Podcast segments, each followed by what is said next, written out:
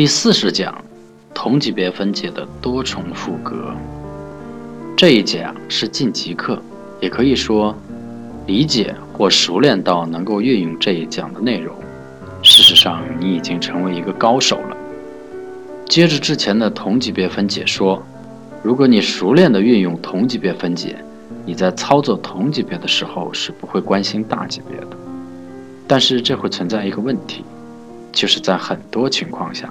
你的速度本该更快，但是由于你坚持做小级别，而导致速度上不去。拿现实的例子举例，开车。你是一个新手的时候，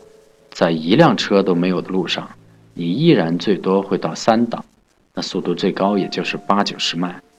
但是如果你开始切换到五档，那速度完全不一样了。关键你敢不敢切换，能不能在合适的时机下切换，这就考虑到大小级别联动的技巧，